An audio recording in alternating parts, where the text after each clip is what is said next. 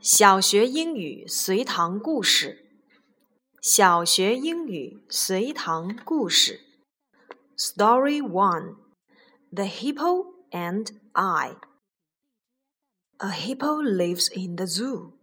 I like him very much. I often go to see him. He often thinks of me too. Today is Sunday. It is fine day. I go to see him again. After I leave the zoo, he follows me to my house. I give him lettuce, cabbages, bananas, apples, and other food. He eats them up. When I sing songs, he stays in the pool.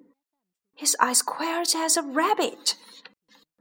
In the evening, he jumps onto my bed with me. My mom tells him to go home. He has to pack his bag and go back to the zoo.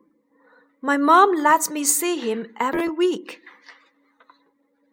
我和河马，河马住在动物园里，我很喜欢它，我经常去看它，它也经常想着我。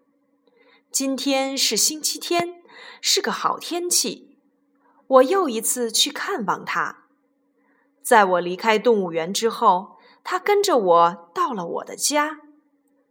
我给他莴苣、大白菜、香蕉、苹果和其他食物，他都吃光了。当我唱歌时，他待在水池里，像兔子一样安静。晚上，他跳到床上同我睡在一起。妈妈要他回家。他不得不背起包回到动物园。妈妈允许我每星期都去看他。Questions 问题时间。Number one, Where does the hippo live in？请问河马住在哪里？Number two, Does he give the hippo lettuce, cabbages, bananas, apples, and other food？ 作者是否给河马吃莴苣、大白菜、香蕉、苹果和其他食物了呢？Number three, does his mom let him see the hippo every week?